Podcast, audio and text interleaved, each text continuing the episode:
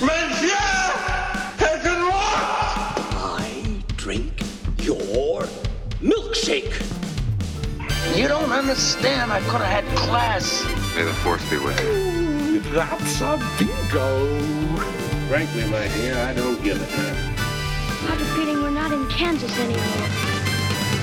Sejam bem-vindos a mais uma edição do podcast que cai. Estamos gravando agora essa abertura às duas horas da manhã de uma quarta-feira, dia 18 de novembro. Eu sou o Thiago Neres e tenho aqui na minha companhia, como sempre, o Sr. Neite Buzelli. Olá, Neite. Fala, Ti, tudo bem? Nas madrugadas aí a gente não dorme, não durmo. Você conseguir ver pela câmera, assim, minhas olheiras estão já vermelhas. Porque. É verdade. Se o rádio tivesse imagem, as pessoas estariam em choque com, com a aparência de Natanael Buzelli agora. Mas vocês não estão em choque e nós estamos aqui iniciando agora, fazendo aqui a abertura do nosso segundo programa, porque o que, que a gente teve que fazer? O programa ficou muito longo. Como sempre, eu e Natanael, a gente não sabe se controlar na hora que começa a falar dos assuntos. Então a gente ia fazer um programa normal, né? Com um bloco de notícias ali no começo e mais uma pauta principal falando Gâmbito da Rainha. Porém, a discussão sobre as notícias ficou muito grande. É. E a discussão sobre o Gâmbito da Rainha também. Então a gente resolveu dividir o programa em duas partes. E essa parte que você está ouvindo agora é a segunda, né, Nathan? Exatamente. Isso está provavelmente chegando até você na sexta-feira. Porque a gente é burro e quando a gente grava mais de um programa, ao invés da gente guardar como gordura para não ficar semana sem programa, a gente lança tudo de uma vez porque a gente gosta Exato, de vocês. a gente não consegue se controlar. Então, é. Pior que vai, as semanas vão ficar ainda mais loucas. A gente tem. Eu tenho previsão de gravar um curta daqui a acho que um, mês, um pouquinho menos. Tem uma gravação dia 30 de outra coisa. Então, uma, correria vai ser uma loucura aí. Por isso que eu não durmo mais. Mas eu já, eu já assumi o lance do não dormir, sabe? Eu já tô assim no. Não me, não me atinge mais. Eu já, já virei. Sabe a alcoólatra funcional? É a mesma coisa comigo de. É que vocês não estão vendo o tamanho das olheiras dele aqui agora e ele tá falando que não atinge mais ele. É, não me atinge mais, não me atinge. Não, não atinge não, imagina, imagina. Mas bom, então como dito, essa aqui é a segunda parte. Nessa segunda parte nós vamos justamente discutir de uma vez por todas o Gâmbito da Rainha, nessa série que estreou recentemente na Netflix com a nossa queridíssima idolatrada Salve Salve, Anya Taylor-Joy. Bora pra discussão então, Nate? Bora. Lá.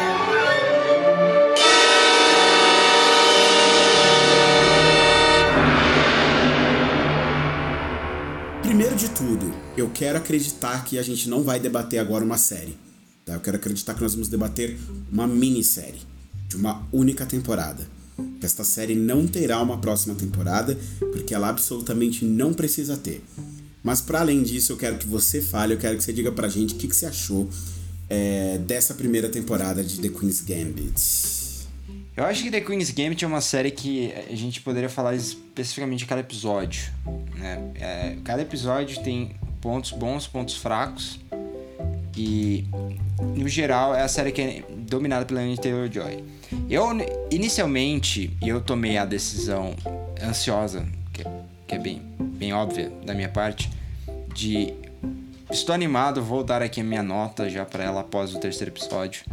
É, e fui, dei, um, dei quatro estrelas pra ela depois do terceiro episódio. Tava empolgado. Tem a Maria Heller, que é diretora de Um Lindo Dia na Vizinhança, que eu e o Ti já babamos para esse filme, a gente gosta muito. É, dirigiu também é, Can You Ever Forgive Me, é, Diary of a Teenage Girl. Ótima diretora. Não tinha feito nada grande. Só tinha feito umas comédias bem bobas até então. E então esse foi o primeiro papel que desafiaram ela um pouco mais como atriz. E ela entrega como a madrasta da, da Anya Taylor-Joy. E, meu... É, eu... assim, quando a série terminou, eu tirei meia estrela. É, porque eu, eu, eu volto para aquela questão que eu já falei para você inúmeras vezes. E eu falo isso de muitas séries. Que é... É muito grande. Sabe? É muito longa. E não que assim você não consiga assistir. Não, você consegue, você se diverte, você deixa. Só que você tem aqueles momentos assim. O último episódio, os dois últimos episódios, tem, tem 20 minutos que você consegue cortar. Como eu sei disso? Porque eu adiantei. Eu adiantei as cenas de montagens dela não fazendo nada, dela pensando. E, e eu entendo que eles queiram criar um pouco de suspense né, com essas situações, mas na verdade não é isso que eles querem. Eles querem preencher a, a, a carga horária ali do, do, do que, as, que o episódio precisa ter. Então, é, o primeiro episódio eu acho muito bom. O segundo episódio eu acho um pouco afetado demais às vezes. É, parece às vezes que você tá dentro de um. meio que aquele. um, um submundo de um autor, sabe? Que, que pega aquele melodrama e dá aquela afetada especificamente para entrar no, na estética dele, sabe? Uma coisa meio Almodóvar, assim, mas não no. Não do jeito do Almodóvar, é meio que uma versão genérica disso. E, e o que salva a série para mim nesse ponto de, desses problemas que eu acho que, que, que são bem específicos de cada episódio, por isso que seria muito mais legal, é que a gente não vai ter tempo. Realmente, a gente ficou muito tempo falando de notícias para entrar em cada episódio, mas é, são os atores que seguram, né? E todos os atores estão bem, felizmente. São raros os momentos em que você vê que um ator não, não tá assim, funcionando direito, você vê até as crianças vão bem, mas Exato. principalmente a Mariel Heller e a, e a dinâmica dela com a Taylor-Joy, talvez até por isso que eu tenha gostado mesmo, porque, spoiler alert, a personagem da Mariel Heller, que é a madrasta, morre, e aí a série, a dinâmica muda, né? A personagem fica meio perdida, e a melhor coisa da série até então, que era a dinâmica das duas, é, as duas meio que conhecendo o mundo, vivendo o sonho pela primeira vez, digamos assim, é, é isso se perde, né? Cara, eu, eu, eu, assim, eu concordo contigo que a série tem alguns problemas e que o principal problema dela é ser grande demais. Também acho. Não acho que é uma questão de da quantidade de episódios que a série em si tem. Ela só tem série, sete episódios. Não é uma série muito grande. É, eu considero, inclusive, a gente está sempre falando, né, quando a gente fala. É, é, a gente que é de cinema, que gosta de cinema, fica vendo TV, a gente fica nessa mania de pedir menos episódios e, e, e, só com esses nossos pedidos a gente tá encolhendo as séries cada vez mais. Primeiro a gente tinha temporadas de 20 episódios, aí começamos a reclamar que era muito grande, era muito grande, muito grande, muito grande, muito grande. Veio a Netflix, cortou para 10, aí ficou em 10 episódios. Aí ficou um tempão todo mundo super feliz com um padrãozinho de 10 episódios, a Netflix e HBO mantendo ali em 10 episódios de uma hora cada um.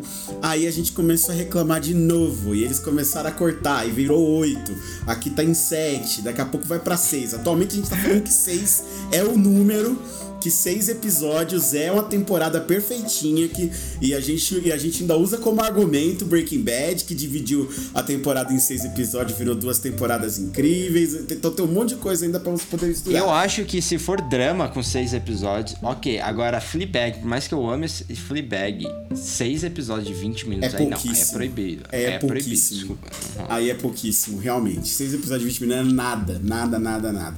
Fleabag é um absurdo que tem acabado. Mas, o, mas falando então do Gambito da Rainha, né? Falando de The Queen's Gambit. É, para mim foi uma grata surpresa. Eu confesso que eu sabia que havia uma série em desenvolvimento com a Anya Taylor-Joy, mas eu não sabia muito para onde essa série ia, não sabia muito o, o, que ela seria. Quando eu vi o nome, inclusive The Queen's Gambit, eu achei que seria algo que eu achei que iam botar um vestido e mandar ela pra pra para é, pra monarquia britânica de novo, né? Que eu, que eu fazer alguma coisa desse tipo. Falei, meu Deus do céu, de novo, vão botar a menina no passado e, e vai ser o, o, o, uma série agora. E, e, vai, e ela vai ficar rodando nisso, coitada. Ela não, não vai conseguir fazer nada para além disso, ter, ter um, um, um personagem que vá para além desse, é, dessas vicissitudes de ser uma mulher numa sociedade atrasada e machista, como era o, o, o filme O Ema, né? Que a gente acabou de assistir, a gente assistiu no começo do ano. E não tem nada a ver, né? A série não poderia ir para mais longe disso, não poderia ser mais Exato. diferente. E, cara, para mim foi uma grata surpresa. É, eu concordo com você, eu acho o primeiro episódio muito bom. Acho um primeiro episódio que apresenta todo o contexto da série já e para onde a série vai de uma maneira muito interessante. É, eu acho que a série em si, como roteiro, ela é bem, ela é, ela é muito bem feita, ela é bem amarrada em algum, em, em, nos principais pontos onde ela precisa ser. É, você tem dois processos ali de luto da personagem, que é ela deixando o orfanato e perdendo a primeira figura paterna dela ali, que é o Mr. Shable. E aí você tem a segunda, que é justamente o que você falou da virada, o ponto de virada ali da morte da mãe dela, que muda as coisas ali para personagem e ela acaba tendo crises pontuais ali nesses dois momentos que estão muito bem estabelecidos na trama. Então, eu gosto da estrutura, eu gosto da maneira como a trama geral da série é pensada. Eu acho que tem gorduras demais ali, às vezes a gente perde tempo com algumas coisas que não precisavam estar ali. É, há coisas e aspectos da personagem que poderiam ser explorados e não são muito bem explorados, e para mim essa é a, a grande crítica que eu tenho ao, à estrutura da série em si. É, porque assim, eu, eu já critiquei várias vezes e, e acho sempre curioso quando alguém escala um personagem que fa, pertence a uma minoria para fazer uma para fazer uma obra audiovisual e ao escalar esse personagem, a pessoa que está escrevendo o roteiro, ela simplesmente esquece que esse personagem pertence a uma minoria. É, é o que a gente criticou, inclusive, falando do caso de antiguidades, né? Que o, o, o diretor é. teve a pachorra de dizer que era indiferente se o personagem pertencesse a uma minoria, é, é, se o personagem fosse preto numa colônia é, alemã, sabe, no, no sul do Brasil. Não é indiferente. Você pe é, é. não pode ser indiferente. Quando você diz que é indiferente, que isso não muda nada na trajetória desse personagem, sua história deixa de ser verossímil. Né? Sua história ela para de, de, de ter alguma conexão ali com a realidade, porque qualquer um que olhe sabe que ela não é diferente. E, uma, e a minha grande crítica. quando você é que... propõe a fazer uma crítica, né? Exato. O, o, caso de Queen's Gambit, eu acho que eles nem se propõem a fazer uma crítica. O objetivo não. deles não é esse. Portanto, é um pouco menos grave que em caso de antiguidades. Mas ainda assim eu acho grave, porque a personagem. É, bem, ela é uma mulher, ela é genial, ela é uma. Ela é a grande enxadrista da geração dela. E o fato dela ser mulher num esporte que é dominado por homens e que ela só enfrenta homens ao longo da carreira dela inteira no xadrez competitivo é, não pode ser escanteado da maneira que foi na série para mim. Para mim isso passa muito ao largo. Para mim isso uhum. passa muito do momento que ela fala ah, não, mas eu queria que o jornal comentasse sobre mim porque eu sou boa, não porque eu sou mulher. E, e, e, parece que fica que daí em diante a série ela lava as mãos. Ela fala então, aqui a gente vai fazer a mesma coisa. A gente vai olhar para ela por essa mesma perspectiva que ela que ela diz aqui com palavras para você que ela quer ser observada. Só que isso não é verossímil, desculpa. A gente está falando de uma, é, de, uma garota que vive numa sociedade extremamente machista, que é a sociedade americana, que vai jogar um esporte que é um esporte elitista. Ela vai, ela vai participar. É, e xadrez é esporte, tá, gente? É, ela vai.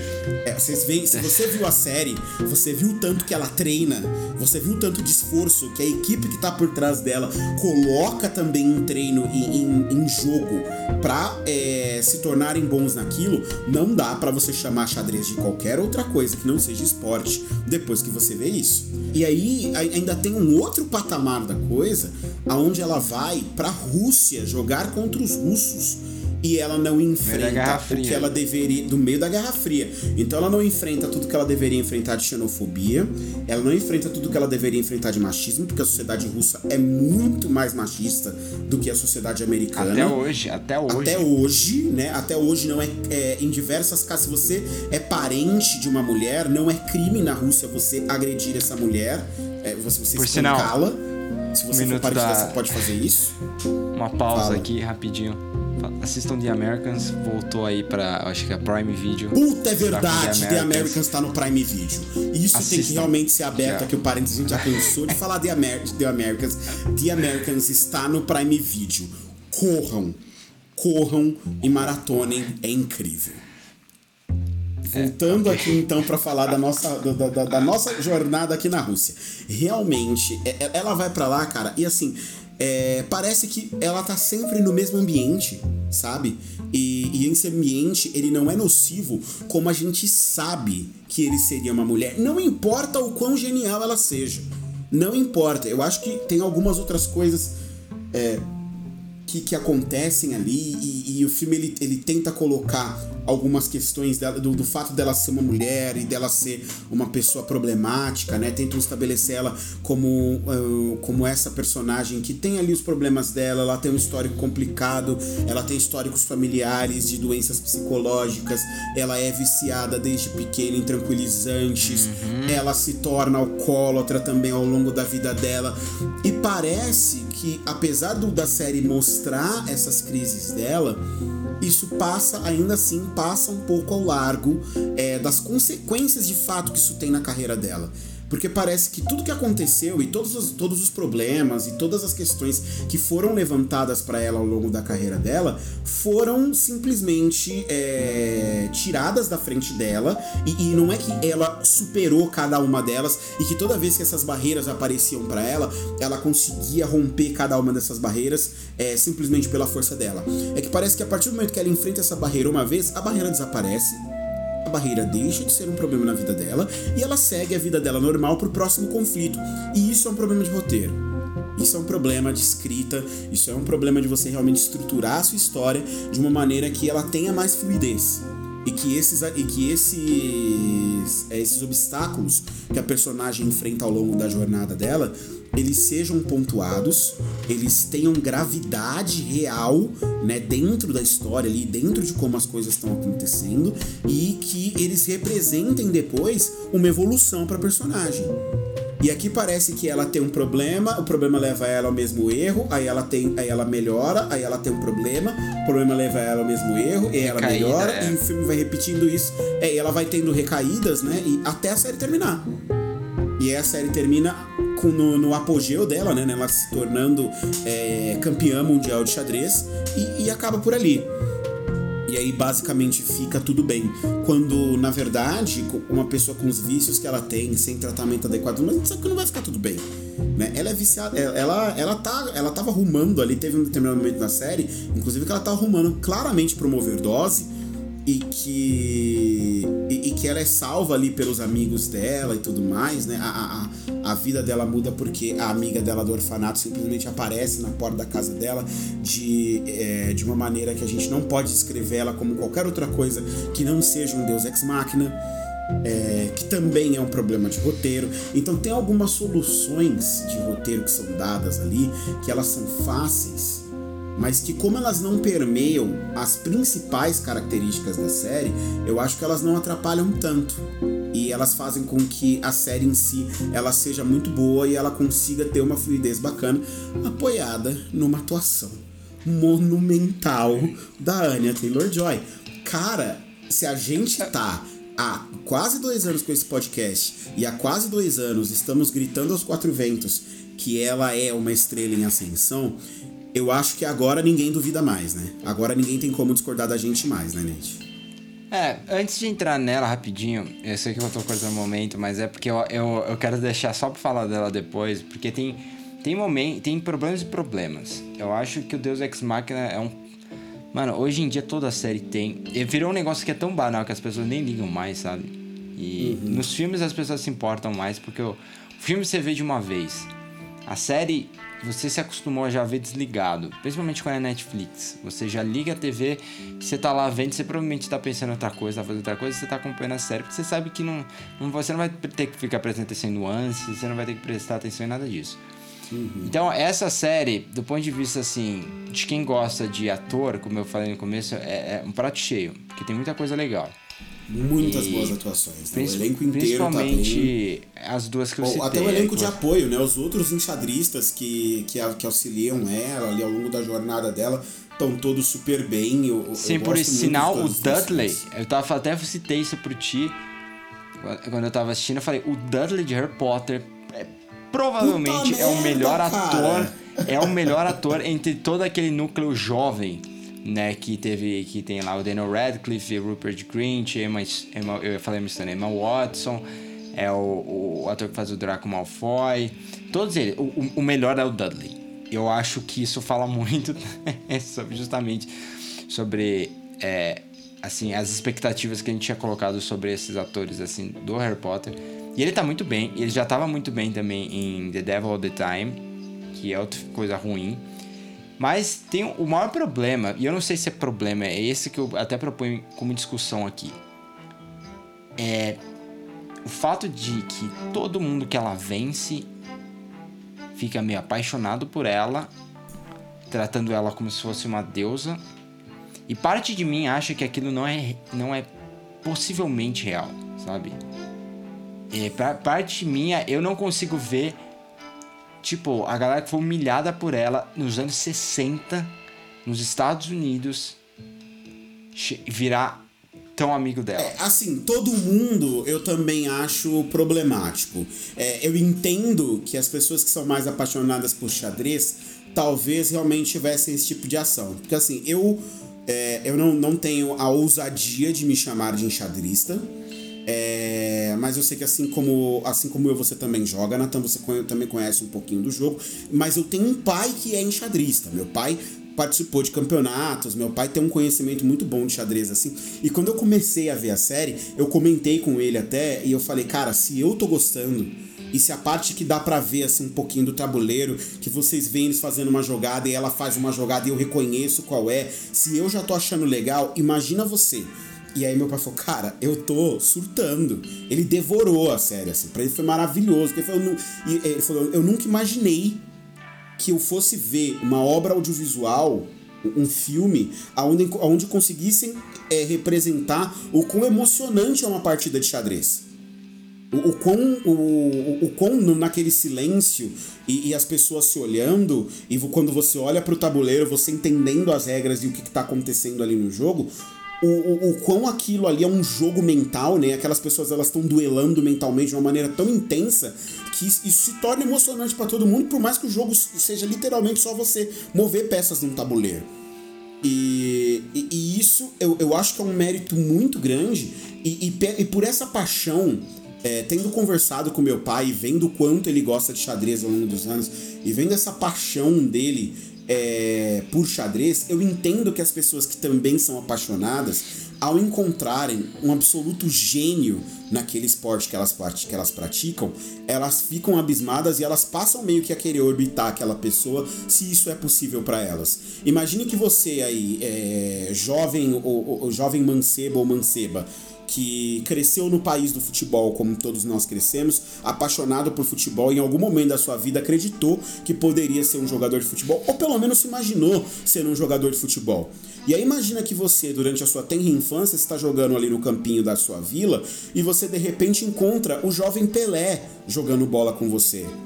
E o Pelé, meu amigo, ele atropela o seu time, ele mete 8 a 0 no seu time praticamente sozinho. Ninguém vê a cor da bola, sabe? Ele passa por cima do seu time inteiro. E você olha para aquele cara e você fala: "Meu, esse cara vai ser gigante".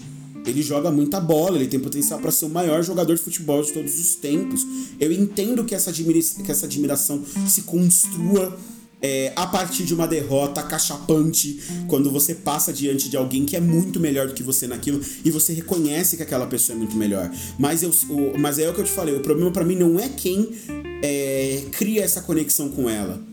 É a ausência da, é, de você ver isso na série de uma maneira contundente de que quem não está próximo dela e que quem não é apaixonado por ela e quem não reconhece ela como esse fenômeno é, absurdo do xadrez que ela é, provavelmente a odiaria do fundo do coração, né? E, te- e faria de tudo pra pra minar a carreira dela, justamente pelo fato É. dela ser mulher e, de- e dela ser arrogante, porque ela é arrogante pra caralho. Mas, Sabe? mano, até ela tá. perder a primeira vez pro Benny, ela, ela é muito arrogante. Ela só começa a baixar a crista quando ela perde pro Benny pela primeira E vez. ela ganha o campeonato ainda, né? É, Então, mas, é. Ela, mas é, e a partida só uma partida de exibição com o Benny, né? Então ela perde pra ele e é ali onde ela pela primeira vez ela fala, pera, eu sou eu sou maravilhosa, eu sou um gênio, eu sou genial, mas eu posso perder. Isso pode acontecer. Mas então, vamos pausar aqui, porque. É, e é por isso, de novo, que eu acho que seria legal discutir esse episódio a episódio. Porque a série começa quando ela vai pro mundo normal, sai do orfanato. E aí, e aí você vê um pouco da situação da mulher. Mas ali é muito pontual. Vamos colocar a madrasta dela ali sendo abandonada pelo marido. E, e aí você tem a. A partir do momento em que a, a madrasta entende que a, a filha. Vou falar mãe, né? Porque ela chamava de mãe. A partir do momento que a mãe percebe que a filha consegue essa libertação, ela vai se libertando aos poucos também. E, e aí, inicialmente, eu pensei que, inclusive, essa dinâmica ia ser tipo, ixi, a, a mãe vai acabar abusando da filha, vai usar o dinheiro dela, vai fazer o que for, vai controlar a filha. E não, virou uma coisa de amizade que eu gostei, porque eu não aguento mais essas histórias de. Não aguento, eu fico bravo eu assistindo, mas realmente não aguento mais. Eu gosto de. Assim, essa história de amizade eu gostei muito. Só que é, é isso, você não tem essa parte real do conflito que ela, que ela enfrentou por ser mulher. Então, beleza, a partir do momento em que ela entra e ela tem aquele primeiro momento que fala assim: ah, você não tem, mano, você não é ranqueada. É, foi fácil para ela.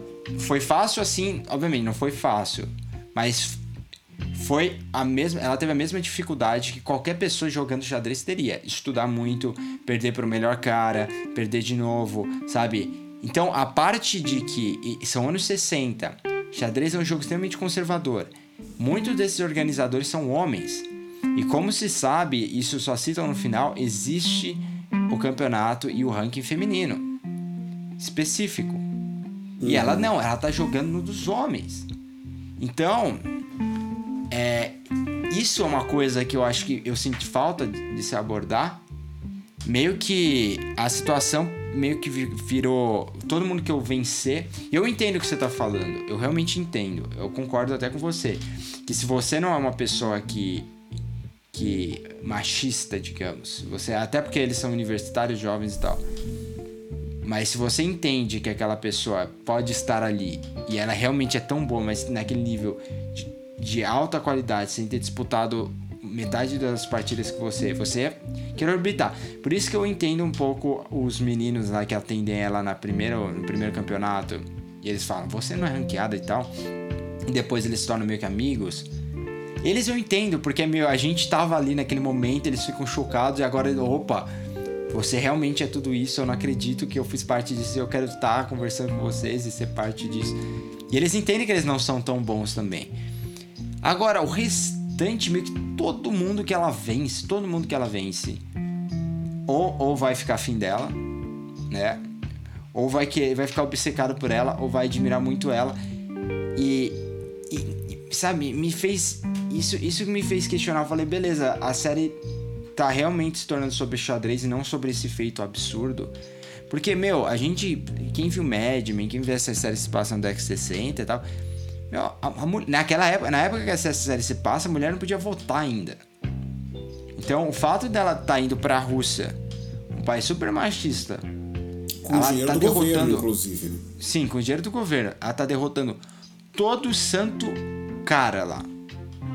E nenhum deles, em momento algum, fica bravo. N- não estou falando de, tipo, brigar com ela. Ou de querer eliminá-la do campeonato. Mas ele- eles não ficam bravos que eles estão perdendo pra uma mulher. E pra uma menina jovem.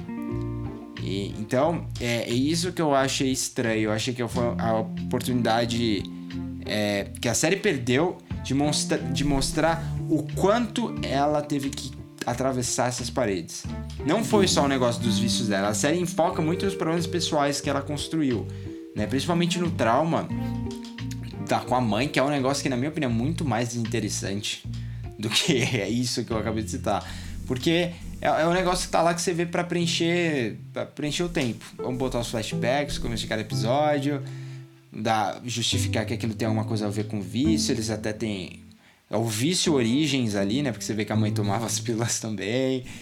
E aí eles divagam nisso, e aí chega no final, óbvio, né? Montagem paralela clássica, chega no final, o último episódio vai mostrar a cena do acidente.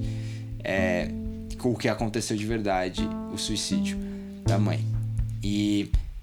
Cara, então eu, sinto um pouco que nesse ponto a série toma caminhos fáceis. Não que isso seja um problema, a gente já falou aqui da necessidade de se ter personagens que não estão sendo estupradas ou sofrendo assédio e abuso o tempo todo, personagens inspiradoras.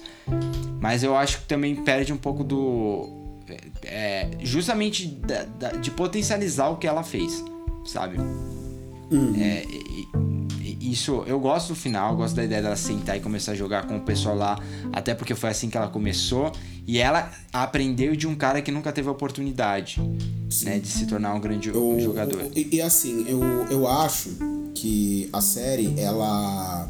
Eu entendo por que, que eles fizeram uma série de uma temporada. Como eu abri falando que eu achava que tinha que ser uma minissérie, é porque se não fosse pra ser uma minissérie, na concepção da série, é, eles já não teriam feito a história dela inteira, basicamente, dela saindo do orfanato a ser campeã mundial com uma temporada só. Eles teriam dividido isso entre várias temporadas simplesmente porque dava, tinha muito pano pra manga ali no meio. Né? Dá pra você desenvolver muita coisa nesse caminho dela até ela chegar no ápice que um xadrista pode chegar, que é ser campeão mundial de xadrez.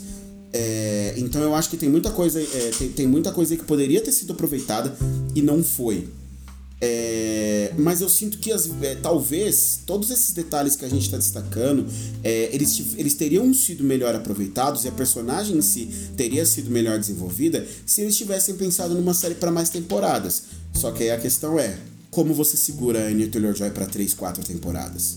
Não segura. Não, não, não acho que tem que ter assim. temporada. E pra mim tinha que ser um filme. Eu acho que eles enrolam, mas eu, eu senti falta de enfatizar essas coisas, sabe? Não é necessariamente de vamos passar mais tempo explorando isso, porque aí eu acho que é tortura, sabe? É você é sadismo. Mas enfatizar isso na narrativa. E, e uma coisa que eu também senti falta é, é porque assim eles criam essas soluções visuais para para falar do xadrez e como ela imagina o xadrez, mas eu acho que na- nessa narrativa dela em que em que ela tá jogando literalmente o xadrez da vida. Nossa, que isso é a frase mais clichê possível que eu poderia dizer aqui, o xadrez da vida. Eu acho que faltou uma narrativa que eu acho que estabelecesse esse paralelo da vida dela com o jogo que ela joga. Porque no xadrez tem muito disso, né? De que você tem que criar. é, o xadrez é jogo de improviso. Você vai começar com algo. É a mesma coisa que você imaginar. Vou tocar uma música. Jazz, por exemplo. Então tem o tema. E eu começo a tocar esse tema. E aí tem um momento que eu vou começar a improvisar. E, e a banda que tá comigo tem que me acompanhar. E ela vai me acompanhar em cima da, assim, da, da, é, da cadência, da progressão dos acordes. Vai me acompanhar nessa improvisação. No xadrez é um pouco disso. Então você tem as jogadas. Mas quando quebram as jogadas, isso a série mostra, né? Quando conseguem fugir das jogadas, sair delas, você tem que começar a pensar qual é o próximo passo. E, e é meio que isso que ela viveu também ao longo da, da, da vida dela. Ela tem uma coisa, ela faz um plano aqui, aí o plano vai por água abaixo. Aí ela tem que improvisar. Aí ela faz um plano aqui, vai viajar. Eu acho que a série perdeu essa oportunidade. Inclusive, se eu sou diretor dessa série, era isso que eu, ia- eu, eu teria feito. Eu teria explorado essa opção, essa, essa ideia de que enquanto ela joga xadrez aqui, ela vem jogando xadrez há tanto tempo na vida dela e por isso que ela é um gênio. Entendeu? Porque é Uma muito mais coisa meio que difícil quer você. ser milionário É. da vida, assim. Exatamente. Não, então, quem quer ser um milionário? Essa é a melhor coisa do filme, é que enquanto você tá, ele tá jogando aquele jogo, ele vê que ele aprendeu tudo isso através das experiências dele e ele meio que jogou a, a vida dele foi o jogo até agora, né? Com muitas outras coisas, a, com coisas mais assim arriscadas a se perder ou ganhar, né? Sim. Eu acho que o filme ele dá. O filme, a série, ela até. Ela. Ela dá isso pra. Ela promete isso pra gente, mas ela não entrega, né? Porque a série começa no. Não com. A primeira cena não é ela pequenininha ali no orfanato. A primeira cena é ela já adulta, chegando atrasada pra uma competição por causa de todos os problemas que estão acontecendo na vida dela. Então a, a série ela começa um pouco essa pegada, mas isso se perde realmente ao longo do, ao longo do desenvolvimento da trama. Eu, eu concordo bastante contigo. É, inclusive, só falar um negócio que agora é. É regra, mencionar até o Ryan aqui, porque o Ryan que adora fazer isso. Se começar a história no meio. Eu, parece que todo filme agora começa a história no meio, né? É, tem essa coisa de você, principalmente série. Começa com alguma coisa que vai acontecer lá na frente e aí volta pra contar a história. Só pra não começar lento. Agora as pessoas, tipo, é, é a regra, né, das redes sociais que você tem, tipo, o quê? Cinco minutos pra captar a atenção da pessoa. É. Então. E, e, na verdade a pessoa ela não maratona, né? Se os primeiros episódios não pegarem ela, ela larga a série. Então, principalmente É. se as séries são de binge watching, a gente precisa. é, é, acho que a- as produtoras de conteúdo estão deixando cada vez mais claros, né? Que os primeiros episódios precisam pegar. o seu, os seus espectadores pela mão, assim, eles precisam fazer com que a pessoa queira ver todo o resto, né? É, vai estar tá lá. Então é, é meio que. É meio que se a Anna Taylor Joy. Ela não aparece no primeiro episódio, né? Então eles têm que dar um jeito de mostrar ela. Então eles jogam aquela, aquele começo pra mostrar que ela, que ela. Gente, vocês estão na série certa, sim. Só tenham paciência. E, e aí eles vão pra, pra infância. Eu gosto que a Anya, ela tem. Eu sou fascinado por close-ups. Eu sou, como todo mundo, eu já falei mil vezes, classicismo puro aqui. Eu amo close-up.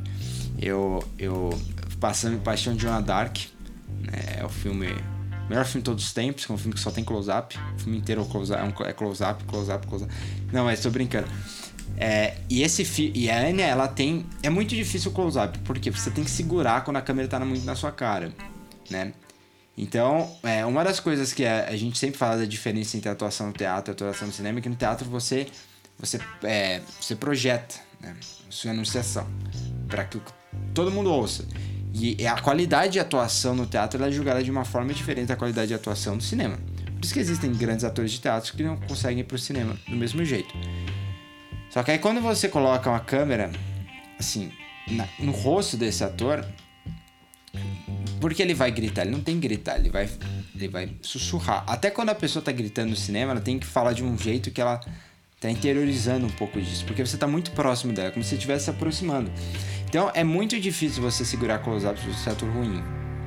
É, inclusive, eu vou escrever uma hora, tipo, pegar para escrever um artigo de, de filmes, como, como alguns filmes conseguiram é, meio que assim, potencializar algumas performances de atores nunca indo para um close-up justamente para você se manter um, a uma certa distância. Mas existem atores que querem ir pro close-up. Então é uma coisa assim que você vai se aproximando e você tem uma energia tão grande. Eu sempre falei isso muito da Natalie Wood, que é minha atriz favorita. Que a Natalie Wood tá longe de ter a melhor técnica, tá longe de ser a melhor atriz de todos os tempos. Longe, longe, longe. Só que ela tinha uma energia, e, é uma, e, e isso que eu amava nela.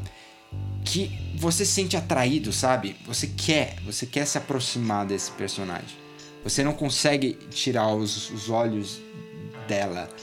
E, e, então tem, tem uma cena no. Acho que no Amor Supremo Amor que eles pegam um, meio que um pongezinho assim dela levantando a mão. E mano, você tá assim, ó. É como se você realmente estivesse olhando e se apaixonando por ela. E a Anna Taylor Joy tem um pouco disso, que é uma coisa muito difícil, dá pra listar nos dedos da mão as atrizes americanas hoje em dia que tem um pouco disso, dessa coisa de caramba, preciso me aproximar, eu quero ver muito próximo do rosto dela, quero ver os olhos dela, aqueles olhos expressivos que ela tem, e você quer realmente se aproximar e ver o que ela tá pensando, sabe? É, você pega uma Anne Hathaway, que tem aqueles olhos expressivos também, mas ela não, ela nunca, te, você não teve essa necessidade de caramba, quero ir pra um close-up com ela, sabe? Então, é, eu, eu vendo essa série, toda vez que é pra um, para um close-up, eu ficava fascinado, porque ela é, é, é, isso que ela quer. É meio que ela realmente ela não tem medo desse grande palco, assim, desse grande momento de se colocar e de. E, e, com muita, e, tem, e tem momentos que ela não entrega bem fala, assim, é normal isso, até porque ela, ela, ela é muito nova e, e, ela, e é estranho porque ela, ela cresceu na Argentina e ela. Desculpa, eu acho que ela cresceu na Argentina, mas ela nasceu nos Estados Unidos. E ela é de família britânica. Então ela tem um sotaque todo estranho. Ela tem uma enunciação toda estranha quando você para pra ver e que é muito dela. Então tem momentos que você vê que ela se perde um pouco, mas é, essa energia, meu, isso já é. Isso, como eu posso dizer assim, já é muito de um caminho andado para ela se tornar essa grande estrela. Que eu concordo com você, inevitavelmente vai se tornar. Talvez no, no próximo filme que vai ser o Mad Max, é o spin-off do Mad Max, né? Que ela vai fazer. Ela vai fazer a Furiosa. É. Que já é um deve papel mudar completamente o, a projeção, né? Porque aí é, é, realmente um filme muito grande. Que, que ela pega um papel que, que já conquistou as pessoas, já com uma outra grande atriz à frente, né? Ela não fez nada assim grande nesse nível até agora. Você para pensar, ela fez Novos Mutantes é um nicho, mesmo se o filme fosse decente. E ela é, é a melhor coisa do filme. Eu não vi. eu assisti, eu assisti. Eu, eu, eu quero tomar aqui rapidinho, só pra falar de Novos Mutantes, porque assim, o filme, ele é ruim, é claro, a gente já sabia, ninguém tá surpreso com isso, mas ele não é ofensivo. tá? É, tem coisas muito piores que a gente foi forçado a assistir recentemente e ela é a melhor coisa do filme, assim, ela, ela, tá, ela é de longe a, a, a, a embora ela interprete uma personagem completamente diferente das outras coisas que ela já interpretou, eu acho que ela é a melhor coisa do filme e, em contraste a Mace Williams que tá muito mal. Tá muito mal. E ela é Screen Queen, né? Ela fez a bruxa, É, ela, ela, explodiu com a ela, ela bruxa. rouba a tela, né? Ela, ela rouba a tela pra ela, não tem muito o que fazer. E, e eu concordo É. contigo, ela, ela é uma atriz que ela é magnética. Tem alguns, tem alguns atores Essa é palavra. que têm essa capacidade, que tem esse magnetismo. E não é à toa que todo mundo usa o mesmo termo, porque é justamente, eu acho que a palavra que melhor descreve, essa, essa atração que ela consegue exercer sobre você enquanto você tá olhando pra ela em tela, de você realmente não querer olhar pros outros lugares. Você quer ver porque você olhando para pro rosto dela, você sente que ela tá tentando te dizer alguma coisa, mesmo quando ela não está falando.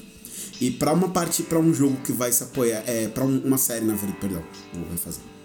E pra uma série que, que vai retratar um jogo de xadrez, onde as pessoas jogam quietas, elas não falam nada, tudo que você tá jogando ali, tudo que tá acontecendo, tá se passando na cabeça dos jogadores, né? Então, isso é muitíssimo importante. A série, eu acho que só funciona do ponto de vista de retratar essa emoção do xadrez que eu falei justamente, por causa dela. É, e porque ela tem esse carisma, ela tem esse magnetismo e ela consegue passar isso para as pessoas enquanto as pessoas estão enquanto as pessoas estão assistindo ela e estão olhando para ela, né? Exato, Mas não é o xadrez eu- eu- que é emocionante, né? O xadrez é legal e você fica. Mas não é isso, não é esse o ponto. Você não está se interessado no xadrez, você está interessado nela. Né? Sim. Por, por isso que você, você não entende o que eles estão jogando, eles falam ali e tal. É, você sente que tá nervoso porque vai pro roteiro que é interessante, que é ela conversando com a mãe dela, né, várias vezes, depois das partidas, contando pra mãe dela que é leiga em xadrez o que foi que aconteceu na partida. E, e aí eles naturalizam que ela explique as regras do xadrez e que ela explique alguma jogada ou outra do xadrez dentro de um contexto do roteiro que faz todo sentido do mundo. E olha, não é feito de uma vez, é ao longo dos episódios, é uma vez Exato. pontualmente. E é rápido, é rápido. Você mostra Exato. que, tipo. e você ah, acredita que eu vi gente reclamando disso? Eu vi Por gente quê? reclamando que explicou pouco. Podia ter explicado Mas mais. o ponto não é xadrez, Falei, dane-se o é- não- Não xadrez. só que o ponto não é xadrez. Ia ficar insuportável se tivesse explicado tudo. Se tivesse ficando explicando jogada a jogada. Ia ser insuportável. Ninguém ia assistir essa merda. Sabe? Eu ia desligar se fosse assim. Não, não, não ia ter condições. Então é, é- é complexo. Complexo. Putz, mano, eu, eu. Aí a galera vai. Esse povo que reclama que explicou pouco é o povo que fica vendo filme do Nolan e fica chamando ele de Deus, né? Porque só pode ser. o companheiro dela, que eu acho que é Cody Smith, mas que é alguma coisa assim, né? O nome dele. Esse menino que tem. Que, que, que é todo esquisito. Eu sempre olho. Desculpa, gente, mas eu acho ele muito esquisito. Que faz o Benny. E. Porque ele, ele tem, ele tem, lá, 30 Thomas anos. Brody Sangster. É. Nossa, Cara, eu, eu, acho confundi que os dois muito aqui. incrível, incrível. Eu, eu fiquei assim. Eu não acho ele primeiro ruim. Eu basicamente não reconheci ele no primeiro momento. Ele com cabelo grande, aquele chapéu. Eu não reconheci ele. E. Porque assim, ele, ele já fez. Ele fez Maze Runner, acho que ele fez as crônicas de Narnia Ele em fez Game algum of momento. Thrones, ele fez Ele fez. Game of Thrones. É, então, tipo, ele tá em todo lugar, assim, né? A gente conhece, o rosto dele é muito familiar. Desde criança ele fez simplesmente amor, começou lá. é, ele fez simplesmente amor, é verdade. E tipo, eu, eu olhando assim, eu falei, cara, quem é essa pessoa? Quem é essa pessoa? Ele, ele, ele, tá muito diferente ali, ali como Benny. E eu acho que, pra além da, da Enya, ele é o grande destaque pra mim. é, Da Enya e da mãe dela, na verdade, né? Que a gente já destacou. Da, da Enya e da, da Marielle Hiller. Ele, pra mim, também é o, é o grande destaque masculino da série, assim. O cara que sai melhor. Eu acho que ele consegue é, dar sutilezas ao, ao personagem dele, que é um personagem que no primeiro momento é um personagem até bastante extravagante. Né? um personagem que é pra ser um pouco mais verborrágico e tal. E eu acho que ele consegue colocar o- algumas sutilezas ali, em algumas reações, em, em algumas cenas. Acho que ele, ele acaba contrastando super bem com a Enya. Eu gosto pra caramba da atuação dele, cara, de verdade. É, eu, eu acho que ele tem a química ali com ela, eu só. Como uma pessoa que ama Anya Taylor-Joy, além da admiração, eu, eu não gosto que eles não tenham colocado eu pra fazer o par dela no filme. E eu fico. Eu, tô brincando. Mas. Não estou brincando, né? Essa é a verdade. É o passivo-agressivo aqui. Mas o. Eu, o personagem que me incomoda, na verdade, é o, o esquisitíssimo, bizarríssimo par romântico dela. Que é aquele fotógrafo, jornalista. Que Sim, o Thomas. eu achei super estranho. Ele. Ela, é, ela tem tipo 15 anos. E ele já é tipo um cara, acho que de. Eu não sei quantos anos ele tem quando eles se conhecem primeiro, mas dá a impressão que ele já tem mais de 20 anos. Ele e aí. tem, com certeza. É, com certeza, né? Ele tem uns cara de 30 e poucos anos ali. E aí ele passa o tempo. Aí. E nossa, eu odeio quando fazem isso. Eu odeio, odeio quando. A gente, tipo, a gente precisa fechar esse arco, esse, esse, esse ponto. Principalmente depois que a amiga dela pergunta: Ah, tem aquela pessoa que você realmente amou, que foi apaixonada. Ela cita ele. E aí, quando você vê que não tem mais como ele aparecer, vamos terminar. Aí ele aparece na Rússia. Do nada. Depois de ter Deus, sumido, eu acho que, sei lá, no quarto né? episódio. É, total. Não, vamos aparecer aqui. Todo mundo, né, aparece nesse episódio. Todo E mundo assim, passou eu pela vida confesso dela. que parece. quando a cena acontece, eu não tinha entendido. Mas eu acho que lá, lá pro final eu achei que eles deram a entender uma outra coisa. Mas eu não entendi exatamente o porquê que ela fala que ele é, é a paixão não correspondida dela. Num primeiro momento. É Porque eu, quando eu vi a cena, eu achei que era só um colega de quarto dele, que era aquele cara maluco que apareceu. Aí quando ela falou que não era correspondido e depois quando ele encontra com ela na Rússia, ele disse pra ela que não foi honesto com ela, que não falou tudo, eu falei: "Pera, ele era gay, então aquele cara não era colega de quarto dele, era o namorado dele?" Era isso que estava acontecendo ali? Porque pra mim eu confesso que tá confuso até agora. Eu não entendi exatamente o porquê. Eu, eu acho que foi isso. Qu- Quando ele fala, eu não fui completamente honesto com você, foi bem, ele não falou nada pra ela depois dali. Então, pra ele não ter sido completamente honesto com ela, acho que não ficou muito claro ali pelo contexto da cena, mas o cara era o namorado dele. Né? Não era só um companheiro de quarto, era realmente o companheiro dele. Mas eu, eu não entendi, entendi nada aí. Porque ela. O que ela tinha expectativa? Eles não tinham falado nada. Eles estavam conversando. Tipo, beleza, tem atenção sexual, aí o cara apareceu lá. Aí ela saiu e aí ele foi atrás É que, é, dela. que, é que o cara chega, né? Cumprimenta eles, o cara vai pro quarto, quando o cara volta, ele tá com a sunguinha de Gogo Boy, né? Que dá a entender que o cara é stripper, né? É, eu não sei. Eu, eu, eu não entendi porque ela, ele aparece no final. Porque mesmo se ele é gay, que, que, qual- ele tá aparecendo no final ali. Por, sabe? É, eu lá, concordo que faria muito mais sentido se tivesse sido o. o. Caralho, o menino de Harry Potter. O Dudley. O É, nome que do é o nome dele em é Harry Potter. Dudley, caralho. Eu O sei, Dudley é o Harry person- Potter. Cadê ele aqui? Ah, eu não lembro o nome de ninguém, eu só lembro o nome dela, nem o nome dela eu lembro. Esse é o nível, É né? Harry Milling o nome dele. Harry Milling. Harry, é verdade, é Harry. E ele, tem um, ele é curioso, britânico, né? né? Ele tem aquele sotaque forte americano. Ele é muito bom ator, viu? Dudley. É, é Harry Milling e ele faz um Harry no filme também. O nome do personagem dele também é Harry. É, eu acho que faria muito mais sentido ele aparecer lá na Rússia, por exemplo, do que o, o fotógrafo. Mas por que ele apareceria na Rússia? Ele não tem dinheiro, ele vai virar tipo engenheiro, sei lá, mecânico. Ele é jornalista, ele é fotojornalista também. Ele pode ter ido lá pra fotografar o Mundial. Faria Ele sentido. não é fotojornalista. Ele é fotojornalista, ele tá fazendo várias fotos ao longo, do, ao longo do filme, quando ele fala pra ela que ele é jornalista também e que ele ganha a vida com isso, Nathan. Ah, não lembro. Não, ele é jornalista. Ele joga xadrez, mas ele joga xadrez como um hobby. Ele não é enxadrista profissional. Tanto Não, que ele, é- o é- é- cara, o ele John é derrota o... ela. John Robert, eu não lembro o nome dele, é o, o que a gente acha que é gay é o, é o jornalista. Sim, é o mesmo que a gente tá falando. E é ele que aparece na Rússia. Então, mas eu tô falando do, do outro, que você tá falando do Harry. Não, o Harry não é jornalista. Eu tô falando, faria sentido ele viajar por causa dela. Ele- porque ele é o cara que, que é apaixonadão por ela, que esteve lá por ela nos piores momentos da vida dela. E que pô, e faria, eu acho que faria mais sentido ele pegar um avião e ir até a Rússia pra estar, pra ter alguém lá com ela, entendeu? É, mas Eu, quando ele menos, aparece também é do nada, né? A gente, sentido. a gente tem que fazer um ranking aí de que todos eles meio que aparecem do nada. Com exceção do Benny. O Benny é o que mais faz sentido aparecer, às vezes que aparece. Então, é porque Agora não tem muita outros. construção. É aí onde tá aquele problema que eu falei pra você. Eu acho que a série corre.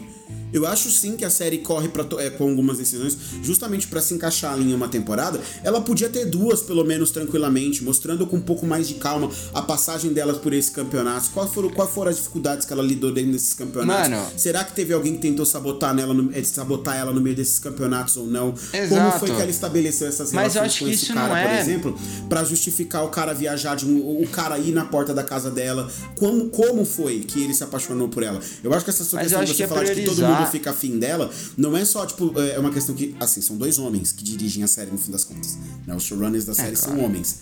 É, mas eu acho que não é nem só dos caras se apaixonarem por ela. É que, para além do fato dela ser genial em xadrez, a gente não vê esse processo e a gente não entende como aconteceu. A gente não entende por que, que as outras pessoas ao redor dela gostam tanto dela, para além de ela é genial no xadrez. Então eu acho que é aí que reside esse problema, entendeu? Não é ter pessoas que acham ela incrível. Eu, eu, eu não sei você que nos escuta, ou você, Natan, mas eu conheço algumas pessoas que são, é, que são acima da média é, do ponto de vista de, de desempenho mesmo, né? Que foram acima da média a sua vida inteira em desempenho escolar, que são acima da média é, em QI e, diversas coisas assim. Existem pessoas que têm, esse tipo, é, que têm essa- essas habilidades é, mentais desenvolvidas, né? E essas pessoas, elas geralmente costumam realmente atrair esses sectos ao redor dela né, e ter essas pessoas conectadas com ela. Só que isso não é automático, isso não é de graça. E o filme faz parecer muitas vezes que é. Então eu, eu, eu entendo um pouco, eu só acho que vem de outro lugar esse, é, esse problema que você está falando, e eu acho que passa muito pela série correr e por ela não tomar tempo para desenvolver essas relações que fariam a gente entender melhor o porquê que essas pessoas têm uma conexão com essa personagem, entendeu? Mas eu, eu acho que é questão de priorizar, mano. Eu realmente acho. Eu não acho que você. Eles. Eles estão. Porque precisa de mais tempo. Eu acho que. Eu realmente acho que seria melhor como um filme. Eu acho que você quer contar todas as histórias e não dá. A relação dela com esse fotógrafo é inútil. É inútil. Não leva a lugar nenhum. Eu sei, é que é assim, a- a- a- aí a gente tem as diferenças da, da, da linguagem. Na, na série, a gente tem o quê? O secto dela, né? Essas pessoas que acompanham ela e que são todas desenvolvidas ali em algum limite, são mais ou menos uns 6, 7 enxadristas.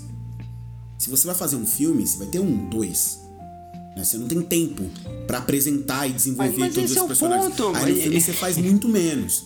Na série eles tinham tecnicamente mais tempo.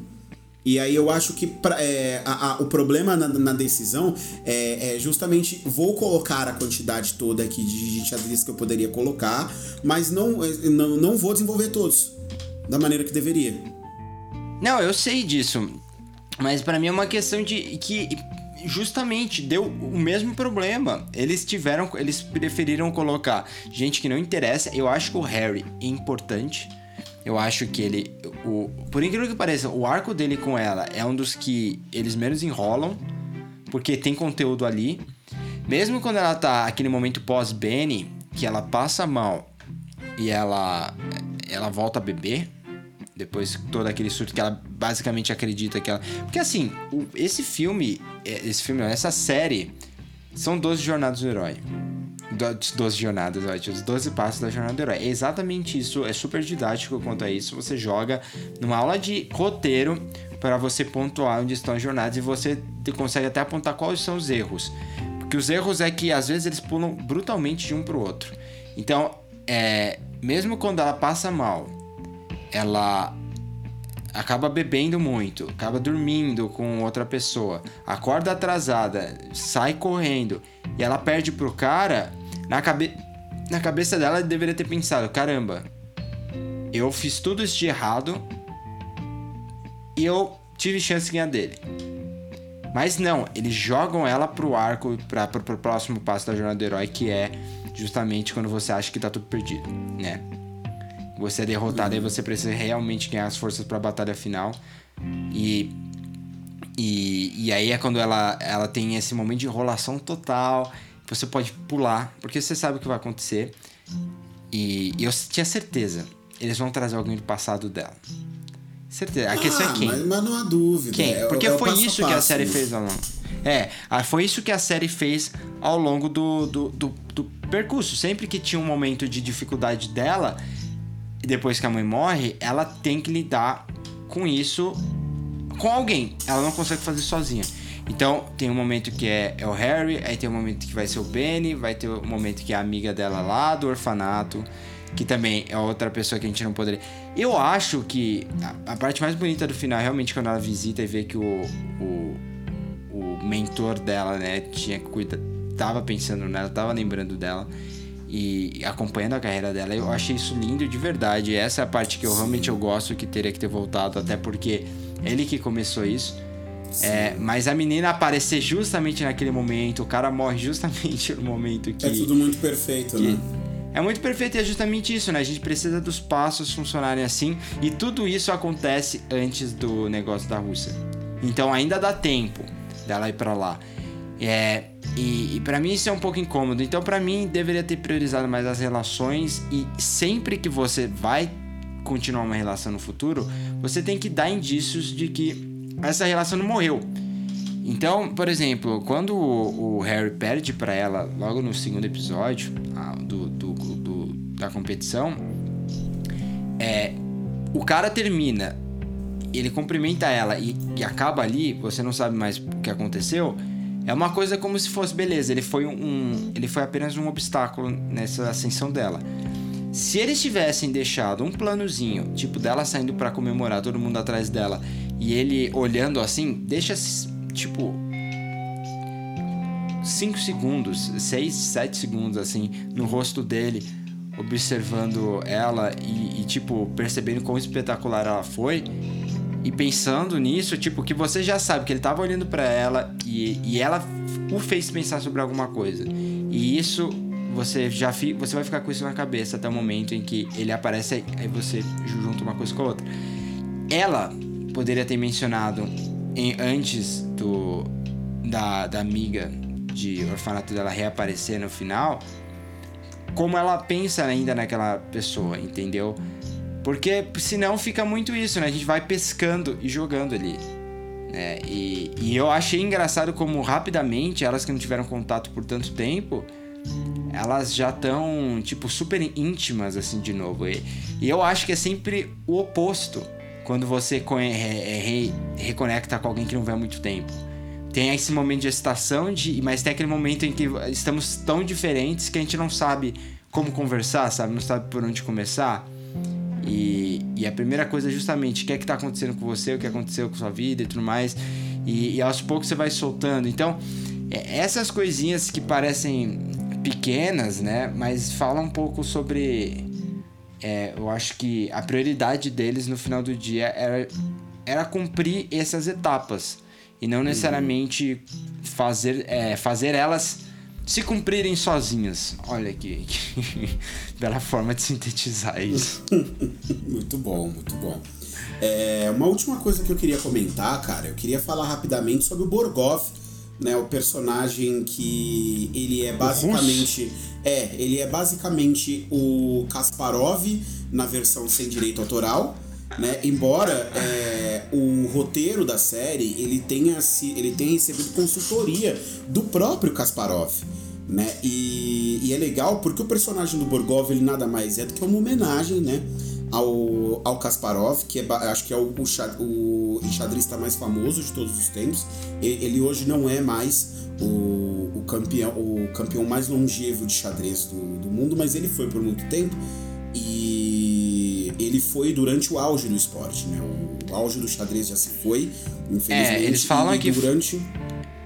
Não, eu ia falar só que parece que foi de 1984 é, a, até 2005, uma coisa assim, tipo, é, 20 anos. Ele foi por 20 anos o número 1.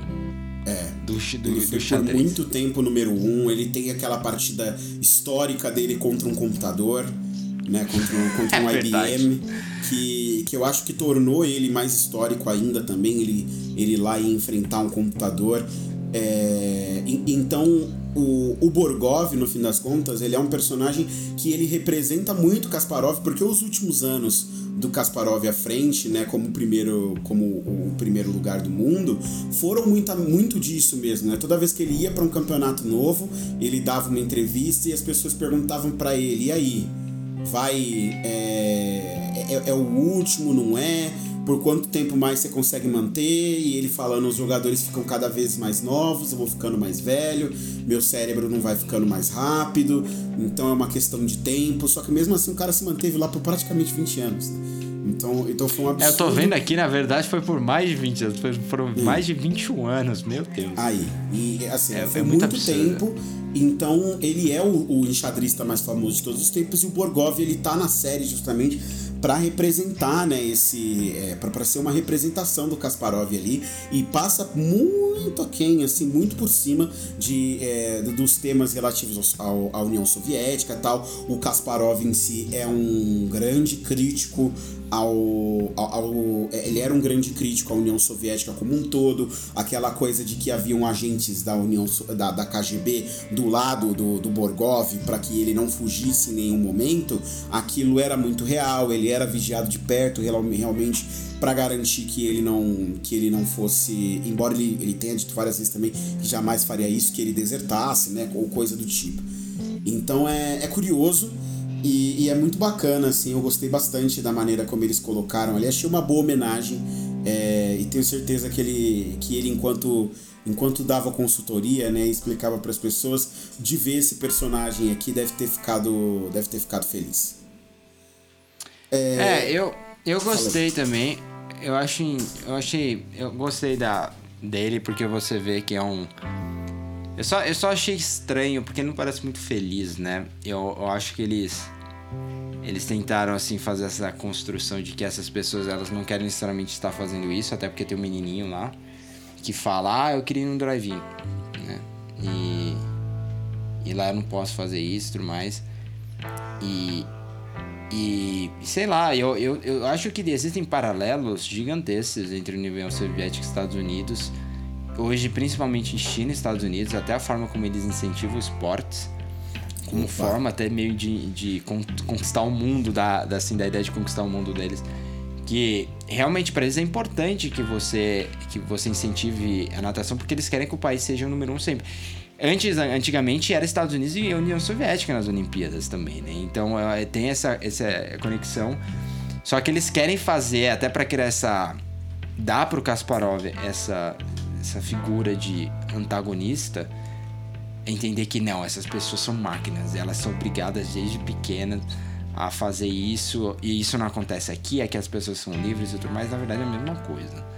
Né? É a mesma coisa, Então- só muda o esporte, né? A gente tá cansado de ver filmes aí, séries de TV que abordam pais ou treinadores que são extremamente abusivos com, a, com jovens é, para motivar motivá-los, entre aspas, a irem, a, a dedicarem sua vida inteira e todos os seus esforços aos esportes que eles praticam, né? Então tem nada de diferente aí. É só realmente aquela cortinazinha de propaganda que geralmente é passada em toda obra produzida em Hollywood, né? Pra poder fazer uma propaganda negativa em relação ao comunismo e falar: olha só, esse garoto aqui, ele é treinado desde pequeno e ele é forçado a estudar para poder ser um bom enxadrista. E isso nunca aconteceu em nenhuma outra cultura, né? Nos Estados Unidos não acontece a mesma coisa com basquete, com futebol americano, com ginástica olímpica, com a porra toda. Isso nunca aconteceu. Sim, sim. É, mas é, mas eu acho. Eu acho. Sempre. Eu acho interessante pontuar isso porque é, é- fica sutil lá e. E já, já é meio clichêzão na a forma né, de abordar a União Soviética. É, é- já, já é muito clara a forma como os americanos abordam naquela época. A forma como eles filmam, tudo é igual. Por isso que aí a gente fala, assistam The Americans. Até pra terminar já. Assistam The Americans, Porque- assistam o Que a cinema abordagem é soviético, Vejam os filmes do cinema soviético, leiam os escritores do cinema soviético é, e lembrem-se sempre que quem usa ferradura é jumento. Então, a teoria, a teoria da ferradura não leva você a lugar algum.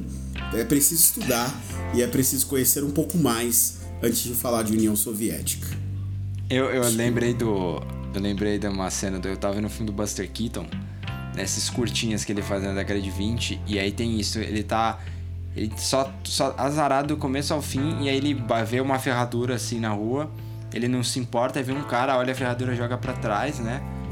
E aí ele acha uma, uma, uma carteira cheia de dinheiro no, no, no chão. Né? Aí, o, aí o Buster Keaton olha pra mesma ferradura vou tentar, joga para trás, aí cai na cabeça de um policial. E ele começa a ser perseguido pelo policial. Isso é a grande, é o ensinamento da vida, gente. Exatamente. Não façam como um Busker Keaton. Não joguem suas ferraduras fora, mas também não precisa usar. É. Bom, é, acho que com essa mensagem edificadora aqui de final de programa sobre ferraduras, a gente pode encerrar a, nossa edição do podcast que cai de hoje. É, acho que falamos muito, né? Falamos bastante. Talvez, é, Muito. eu tô falando aqui agora com vocês, mas talvez na máquina do tempo da edição aí o Nathan tenha cortado esse programa em dois. Eu acho isso muito provável, inclusive. Então, se ele tiver usado a mesma abertura e o mesmo encerramento para os dois programas, vocês já sabem o que aconteceu, foi a magia da edição. tá bom, gente? É isso então. Nate, muito obrigado por mais essa semana discutindo cinema e até semana que vem. Valeu, gente. Até mais.